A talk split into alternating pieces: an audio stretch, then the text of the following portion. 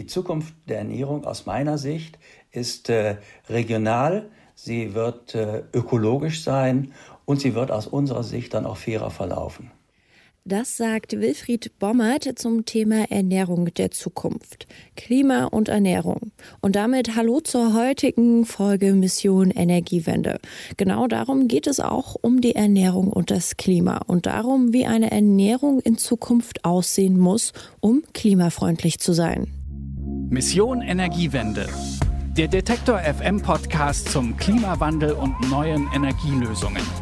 Eine Kooperation mit dem Klimaschutzunternehmen Lichtblick. Mein Name ist Sophie Rauch und wir werfen jetzt einen Blick auf unseren Ernährungsplan der Zukunft. Dafür hat sich meine Kollegin Eva Weber mit der Professorin für Ernährung, Gesundheit und Konsum von der Europa-Universität Flensburg, Ulrike Johansen, unterhalten. Und mit dem Sozial- und Kulturanthropologen Gunther Hirschfelder von der Uni Regensburg und Wilfried Bommert, dem Vorstand des Instituts für Welternährung. Aber erstmal moin Eva. Eva. Hallo Sophie. Wie sieht denn die momentane Ernährungslage hinsichtlich der Klimakrise aus? Also insgesamt ist es schon relativ problematisch, muss man sagen, wobei das Hauptproblem tatsächlich der Fleischkonsum ist. Ähm, wenn man sich das mal anguckt, 70 Prozent der Treibhausgasemissionen werden tatsächlich über Nahrungsmittel äh, ausgestoßen, die aus tierischen Produkten stammen oder beziehungsweise aus der Produktion von tierischen Produkten. Ähm, was ein anderes Problem ist, ist natürlich die Überproduktion und dass viele wegwerfen. Also alleine in Deutschland ähm, muss man sich das mal klar machen, werden jährlich 13 Millionen Tonnen Essen äh, weggeworfen und das ist fast ein Drittel der produzierten Lebensmittel, wie mir Ulrike Johansen erklärt hat. Ähm, interessanterweise sind eher diejenigen, die das wegschmeißen, die äh, männlichen Konsumenten oder Verbraucher, weniger hm die weiblichen Verbraucher, die gucken nochmal, machen es auf, riechen, testen und dann kommt es in den Abfall äh, und es sind häufig die frischen Produkte tatsächlich. Also es wird dann falsch eingekauft oder es wird eingekauft und dann ähm, ja nicht mehr verwendet oder man hat nicht die Kompetenz, was mache ich denn jetzt eigentlich da draus mit den Resten. Das größte Problem ist aber immerhin noch das Fleisch. Das hast du ja auch am Anfang ähm, schon gesagt, Eva. Wieso ist denn jetzt dieser Fleischkonsum so problematisch? Naja, also wenn man sich das mal anschaut, äh, wie viel CO2 bei der Produktion von so einem Kilo Rindfleisch verbraucht wird, dann sind das zwischen 7 und 28 Kilo Treibhausgasemissionen. Und im Gegensatz dazu wenn man ein Kilogramm Gemüse produziert, dann sind wir da unter einem Kilo ähm, Treibhausgasemissionen. Und ich würde sagen, das Hauptproblem, was da dazu kommt, ist das viele Futter, was angebaut werden muss, um die Tiere zu füttern. Also ähm, um das jetzt irgendwie mal einzuordnen, die Hälfte der Ackerbauflächen der Welt gehen für die Viehzucht drauf, also insbesondere für die Futtermittel. Und das ist ja dann auch vor allem Soja. Und da hört man ja auch immer wieder, dass dafür so viel Regenwald abgeholzt wird. Ähm, und das bringt dann natürlich auch noch andere Probleme mit sich, die mir auch Wilfried Bommert nochmal genauer erklärt hat. Also sagen wir so, es hat einen massiven Effekt, wenn wir gleichzeitig mit den Hauptkomponenten, mit denen die Landwirtschaft in Klimaproblemen äh, verwickelt ist, wenn wir mit diesen Hauptkomponenten sozusagen Schluss machen. Eine ganz wichtige Komponente ist Fleischproduktion und dahinter steht ja die ganze Produktion von Futtermitteln. Und bei der Futtermittelproduktion ist nicht nur die Frage, wie viel Acker wird dafür in Anspruch genommen, sondern was wird auf den Acker draufgetan. Und da ist ein besonderer Treiber für Treibstoffgase der synthetische Stickstoff, der auch bei uns verwandt wird. Ähm, und synthetischer Stickstoff ist eine Komponente, aus der nachher Lachgas entsteht. Und Lachgas ist eines der aggressivsten Klimagase überhaupt. Das heißt, in dem Bereich äh, werden wir uns zwangsläufig deutlich einschränken müssen und das wird dann zu einer Veränderung auch unseres Speiseplans führen. Ja, aber das heißt leider auch, dass Vegetarismus wahrscheinlich auch nicht die äh, Lösung sein kann, denn da haben wir mit der ganzen Viehzucht, also da müssen ja genauso Rinder auf der Weide stehen und dann äh, Milch produziert werden, da haben wir dann eigentlich die gleichen Werte. Und im Gegensatz dazu hat man jetzt auch schon herausgefunden, wenn man jetzt weltweit die Ernährung auf eine vegane Ernährung umstellen würde, dann würden wir die Emissionen um circa 80 Prozent senken. Hm, das war mir auch gar nicht so bewusst. Ich habe immer gedacht, so vegetarisch leben, auf Fleisch verzichten, ist schon mal ein guter Schritt in die richtige Richtung. Aber es das heißt ja dann, auf lange Sicht ist nicht vegetarisch leben die Lösung, sondern gleich vegan leben.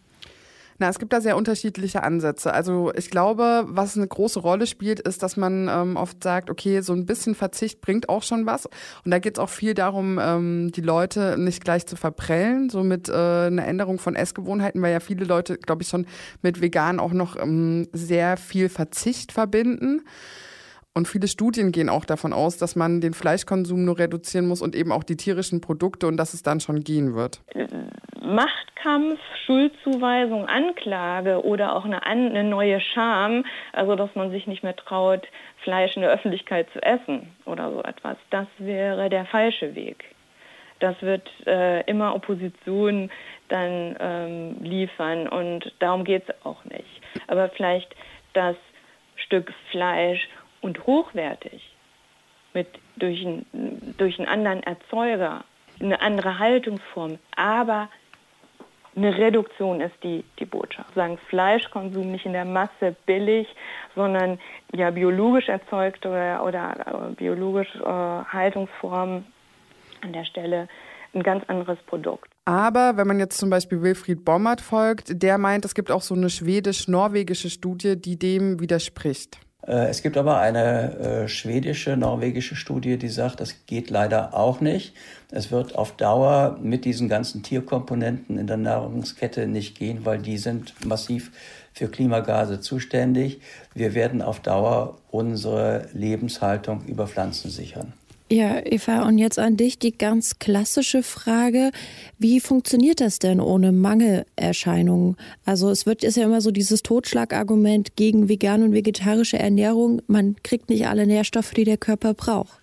Mhm. Das ist ja auch so das klassische Argument, äh, dass äh, der Mensch sich nur so entwickeln konnte und das Gehirn und so weiter. Äh, das kennt man ja tatsächlich. Ähm, stimmt aber so nicht ganz. Also man muss ja nur mal Richtung Asien schauen ähm, und dort gibt es vor allem eine vegetarisch-vegane Ernährung und natürlich gibt es dort auch viele Menschen, die hungern. Also gerade insbesondere unter den Frauen oder unter der ländlichen Bevölkerung. Aber insgesamt hat das nicht so viel mit der Küche zu tun, sondern viel, viel mehr mit dem Einkommen. Also wenn man die Küche genauer unter unter die Lupe nimmt, dort wird kaum Fleisch gegessen, aber die Leute, die dort ähm, über das Einkommen verfügen, eben äh, sich jeden Tag ihre Mahlzeiten zu kochen und so weiter, die sind nicht schlechter ernährt als jetzt hier in ähm, Deutschland zum Beispiel, sondern im Gegenteil teilweise sogar gesünder. Und wo wir schon mal beim Thema Gesundheit sind, es ist ja nicht nur allein eine Frage des Klimas, sondern wenn man sich anguckt, dass für das Ende dieses Jahrhunderts mit 12 Milliarden Menschen gerechnet wird, dann funktioniert es auch nicht, dass alle Menschen ernährt werden, wenn wir so viel Fleisch und Käse und so weiter essen. Hm. Aber das bringt mich ja auch wiederum zu der Frage, die immer wieder aufkommt, äh, ob dann Fleischkonsum, wenn wir in diese Zukunft blicken, irgendwann nur noch Freiheit oder beziehungsweise Luxus der Reichen bedeutet. Also dass ärmere Menschen sich das überhaupt gar nicht mehr leisten können. Ja, also auf jeden Fall. Also gerade wenn man global schaut, dann ist das ja eigentlich auch jetzt schon der Fall. Ähm, also weil sobald man irgendwie in andere Teile der Welt schaut, äh, existiert dort ja auch immer noch Eiweißmangel, weil sich Menschen nicht richtig ernähren können oder weil es einfach zu wenig gibt, einfach weil Menschen auch so Hunger leiden. Und das heißt, ähm, Ernährung ist sowieso eine Frage des sozioökonomischen Status, wie mir Gunther Hirschfelder auch gezeigt hat. Und wir haben vor allem ein globales Problem. Und wenn man heute auf der Welt unterwegs ist, dann sieht man, dass China etwa äh, in den 60er Jahren Fleischverbrauch von unter 10 Kilo pro Kopf und Jahr gehabt hat, heute allein bei Schweinefleisch bei 44 Kilo pro Kopf und Jahr nimmt. Das ist für viele Menschen in China der entscheidende Wohlstandsindikator. Ich war gerade im letzten Jahr bei den United Nations in Nairobi und äh, habe mich auch im Land umgesehen und habe verschiedene Projekte besucht und habe gesehen, äh, Kenia hat äh, unter 20 Kilo Fleisch pro Kopf und Jahr. Die sind teilweise noch im deutlichen Eiweißdefizit. Für die Leute ist das total entscheidend, dass sie genug Fleisch zu essen haben. Nebenan in Äthiopien hat man es jetzt geschafft, in den letzten Jahren von einer katastrophalen Proteinunterversorgung von unter 6 Kilo pro Kopf und Jahr Fleisch äh, hochzukommen auf über 10 Kilo. Die streben auch 20 an bei inzwischen fast 100 Millionen Einwohnern. Und wenn wir die Welt so durchdeklinieren, sehen wir, dass der Fleischhunger auf der Welt eben aus solchen strukturellen Gründen wächst. Und es ist der afrikanischen oder teilweise auch äh, asiatischen Politik und den Menschen kaum vermittelbar, wenn wir sagen, wir versuchen so allmählich von 60 Kilo Fleisch pro Kopf und Jahr auf 30 runterzukommen. Aber wenn ihr von 10 auf 20 kommen wollt, damit äh, eure Kinder nicht mangelernährt sind, äh, weil ihr zu wenig vielleicht Leguminosen habt oder Kenntnisse habt äh, oder Möglichkeiten habt, Fleisch zu substituieren, dann sagen wir, nein, bleibt hungrig. Und wie Wilfried Baumert nochmal betont hat, Fleisch wird ja tatsächlich vor allem in westlichen Ländern gegessen, wo das dann eben auch den Standard für andere Länder setzt, die dann nachziehen wollen. Ähm wir in den westlichen Industrieländern sind es vor allen Dingen, die Fleisch konsumieren. Das heißt, wir müssen unseren Konsum verändern. In Deutschland sind wir ungefähr bei 60 Kilo pro Kopf und Jahr. In Amerika wesentlich höher. Aber wir sind die Trendsetter für das, was auf der Welt geschieht. Wir sind sozusagen die Vorbilder, wie man sich ernähren muss, wenn es einem besser geht. Und all die Länder, in denen es Mensch, den Menschen besser geht, werden uns folgen. Und gerade in meinem Bekanntenkreis, ich denke mal, das wird dir ähnlich gehen, Eva, lebt man vor allem vegetarisch oder vegan und das ist schon fast die Norm geworden. Also das sind eher die einzelnen Individuen, die halt dann mal ab und zu ein Fleisch essen. Ähm, lässt sich dieser Trend auch oder diese Kehrtwende auch insgesamt beobachten? Ähm, das ist äh, in bestimmten Kreisen der Fall. Aber bevor ich darauf genauer eingehe, muss man ja auch sehen, selbst wenn jetzt hier in Deutschland zum Beispiel weniger Fleisch gegessen wird, Deutschland ist immer noch einer der größten Schweinefleischexporteure der Welt. Ähm, das heißt, es gibt einfach auch ein Interesse daran, dass Fleisch weiter gegessen wird, auch von wirtschaftlicher Seite her. Aber genau, wenn ich jetzt so in meinem Bekanntenkreis gucke auch oder auch ähm, insgesamt in Deutschland, es gibt auf jeden Fall ein Umdenken. Also es verändert sich. Ähm, alleine vor ein paar Jahren war es ja noch viel aufwendiger, sich vegan zu ernähren und inzwischen bekommt man eigentlich in der Stadt zumindest alles vegan und auch so, dass man Fertiggerichte vegan bekommt oder irgendwo vegan essen gehen kann und auf dem Land ist das vielleicht noch ein bisschen anders. So, da hat man nicht diese Konkurrenz zwischen den Discountern und dann ist auch die Nachfrage nach den Ersatzprodukten nicht so hoch. Dementsprechend dann wieder das Angebot in den Supermärkten und so weiter klein, was auch wieder dazu führt, dass die Leute sich eben nicht vegan oder vegetarisch ernähren und das weiterhin nachfragen. Also der Fleischkonsum sinkt auf jeden Fall. Das ist äh, auch statistisch nachweisbar, allerdings recht langsam. Und wie gesagt, das äh, ist schon eher auf bestimmte Szenen oder Generationen bezogen, also vor allem die jüngere Generation, äh, die ist da jetzt ein bisschen anders veranlagt. Wenn man nämlich andersrum mal guckt, dann zeigt sich auch, dass viele Menschen sich absolut weigern, auf Fleisch oder sonstiges zu verzichten und dass da eher so eine Form der Opposition entsteht. Essen und Trinken äh, oder die Diskussion um Essen und Trinken ist fast zur Stellvertreterdiskussion über Weltsicht geworden. Und wir sehen doch heute schon, dass in den Wohlstadtsinseln Fleisch zunehmend rausdividiert wird. Äh, das sehen Sie in Berlin-Kreuzberg genauso wie in, in der Innenstadt von Leipzig oder in, in München-Schwabing oder in Köln-Ehrenfeld. Da ist, äh, spielt Fleisch keine besonders große Rolle mehr. Während äh, da, wo ähm, mehr soziale Armut herrscht, äh, viel Fleisch gegessen wird. Das wird sicherlich auch noch so bleiben, zumal wir ja ähm, im um, oberen Gesellschaftssegment viele Menschen haben, die verzichten zwar auf Fleisch, äh, deren Eltern gehen aber zum Beispiel trotz der großen veganen Bekenntnisse vielleicht doch immer noch gerne ins Steakhouse oder machen eine Kreuzfahrt und äh, essen da argentinisches Roastbeef und kommen dann nach Hause und sagen, stimmt, Fleisch ist doof, ich esse lieber irgendwie das Salatbrötchen und so weiter. Ähm, und wir haben eben auch Geringverdiener in Deutschland, naja, die haben so eine Taktik, würde ich mal sagen, und das zeigen auch unsere Feldstudien, äh, die sagen, äh, äh, ja, äh, die Reichen haben gut reden, die fahren äh, mit einem dicken Benz durch die Gegend und machen Flugreisen ähm, und, und essen Biogarnelen. Und wenn ich den ganzen Tag auf der Baustelle stehe, dann darf ich noch nicht mal die Leberkässemmel essen, obwohl die schnell und billig Energie gibt. Äh, ich habe keine Lust, mich bevormunden zu lassen. Außerdem, äh, das Schwein leidet, na und ich leidet ja auch. Das ist ungefähr so der. Mhm. Für die ist dann halt einmal die Woche mindestens Fleisch schon mal so das, was man sich leistet und gönnt. Aber ähm, wir haben vorhin schon drüber gesprochen, dass die klimafreundlichere Ernährung aber auch die gesündeste ist. Dann frage ich mich, warum sind da die Widerstände so groß? Das habe ich mich auch gefragt ähm, und das habe ich auch Gunther Hirschfelder gefragt. Und tatsächlich liegt das wohl im momentanen gesellschaftlichen Diskurs so ein bisschen begründet. Ja, genau, das hat strukturelle Gründe. Wir leben in einer eigentlich überregulierten Gesellschaft, die voller äh, Verbote und Imperative und Überwachungen ist. Ähm, das betrifft vor allem äh, die, die moralische Ebene. Ich darf kaum noch sagen, was ich will. Ja, wir erleben das in vielen wissenschaftlichen Fächern auch beim Thema Gender, beim Thema Migration, bei allen ja modernen Themen, die man auch kritisch diskutieren kann, bleiben Leute in der Deckung und sagen, eigentlich darf ich bestimmte Dinge gar nicht sagen, die ich äh, vielleicht so finde. Und das führt dazu, dass man immer wieder sehr korrekt sein muss. Wir haben Regulierungen im Bereich äh, Überwachung, Videoüberwachung, Internetüberwachung. Wir haben Regulierungen im Bereich im, im, im öffentlichen Raum. Ja, äh, wenn ich, während ich in meiner Studienzeit in den 80er Jahren noch gut äh, morgens in die Uni kommen konnte oder auch zum Praktikum und sagen konnte, lasst mich in Ruhe, Leute, ich bin total verkatert, äh, würde man heute sagen, das geht aber nicht, man darf dieses nicht, man darf jenes nicht. Und viele Menschen haben den Eindruck, dass sie permanent überreguliert sind. Und Essen und Trinken sind die letzten unregulierten Bereiche in der Gesellschaft und deshalb wird hier äh, die äh, Freiheit besonders ernst genommen, die wir in anderen Bereichen nicht mehr so ernst nehmen. Essen und Trinken haben also ja sozusagen eine Stellvertreterfunktion im Kampf um vermeintliche Freiheit. Und das führt dazu, dass Menschen dort so äh, empfindlich sind und diesen Bereich eben auch behalten wollen. Und hat man dir dann auch verraten, wie man damit am besten umgeht?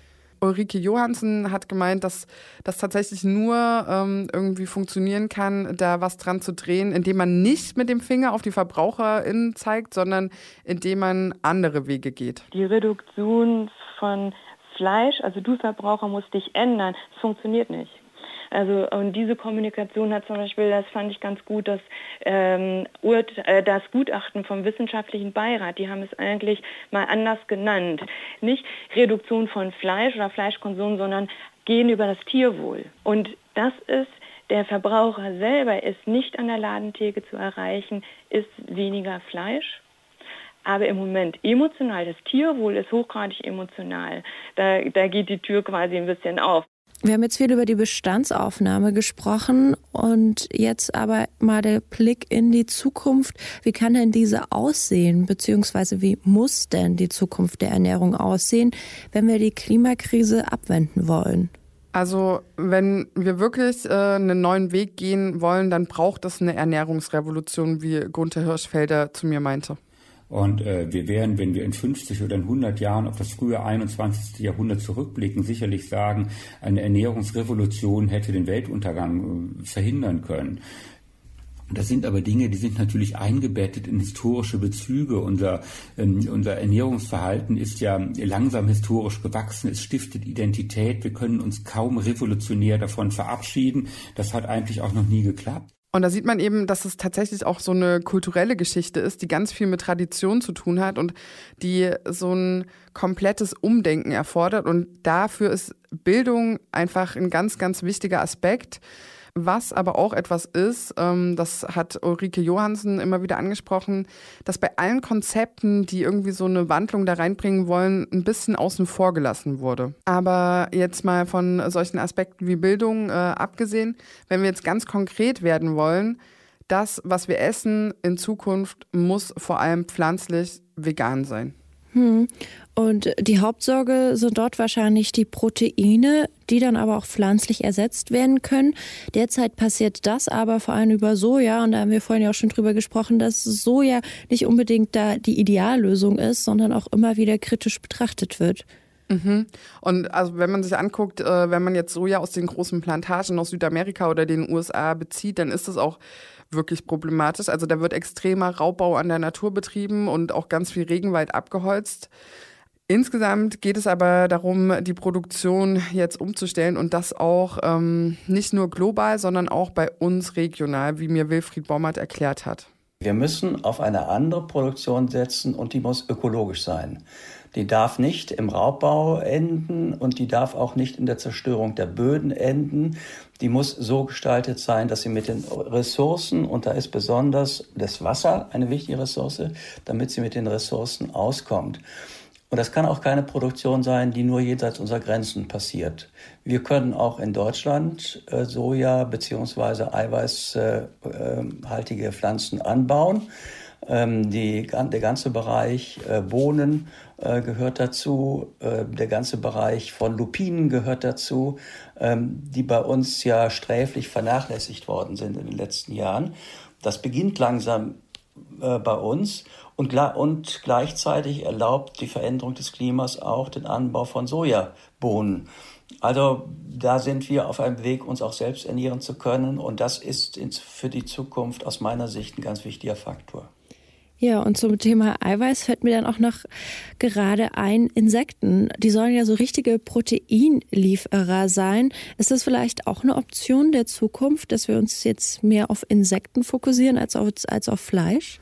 Naja, also wenn man sich anguckt, dass es die mittlerweile ja auch schon bei uns zu kaufen gibt, ähm, dann äh, wäre das eigentlich logisch. Insgesamt äh, meinte Wilfried Bommert aber, sei das eher anderswo eine Option. Ob es das ersetzt, was wir in den Industrieländern unter Fleisch verstehen, das vor allen Dingen Rindfleisch und Schweinefleisch, wage ich zu bezweifeln.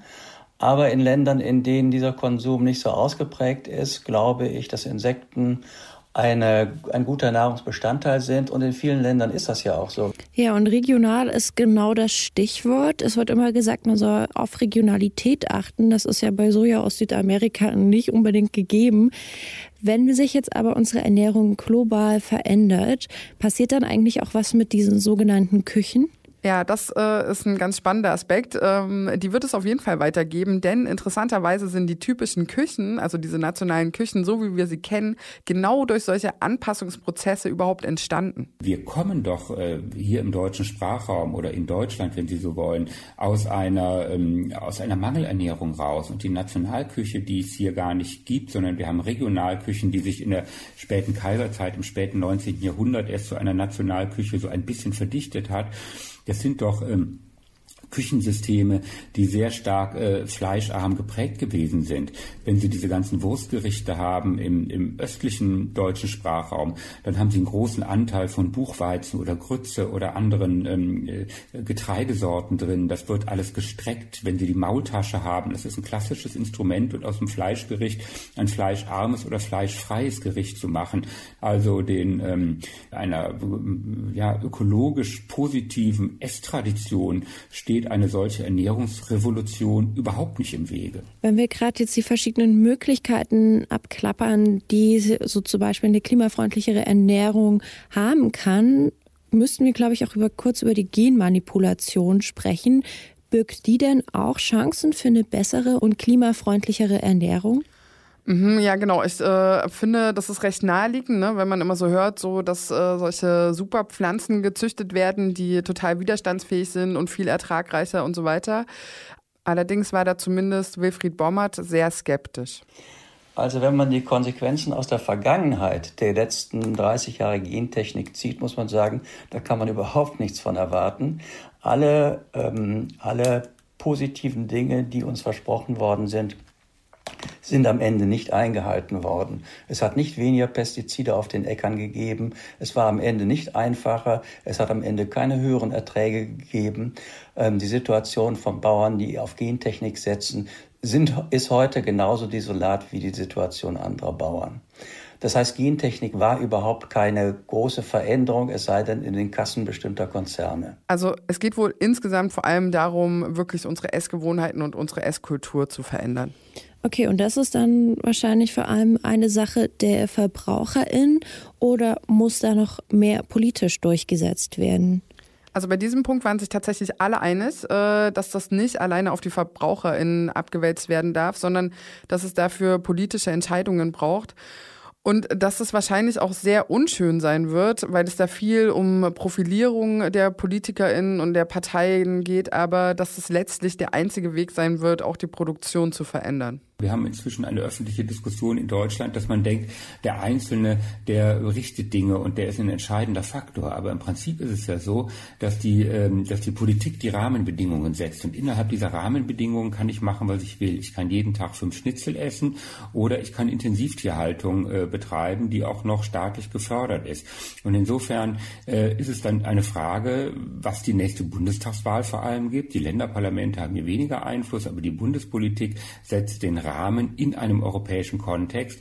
Und wenn wir eine schwarz-grüne Regierung bekommen im nächsten Jahr, äh, sollten Wahlen dann ordnungsgemäß stattfinden, dann können wir gespannt sein, wie genau an dieser Schnittstelle sich konservative und grüne Meinungen streiten. Bei Rot-Rot-Grün sieht es wieder ganz anders aus und bei Schwarz-Gelb zum Beispiel werden wir ähm, relativ ähm, ja, uneingeschränkt so weitermachen können in Produktion und in individueller Freiheit.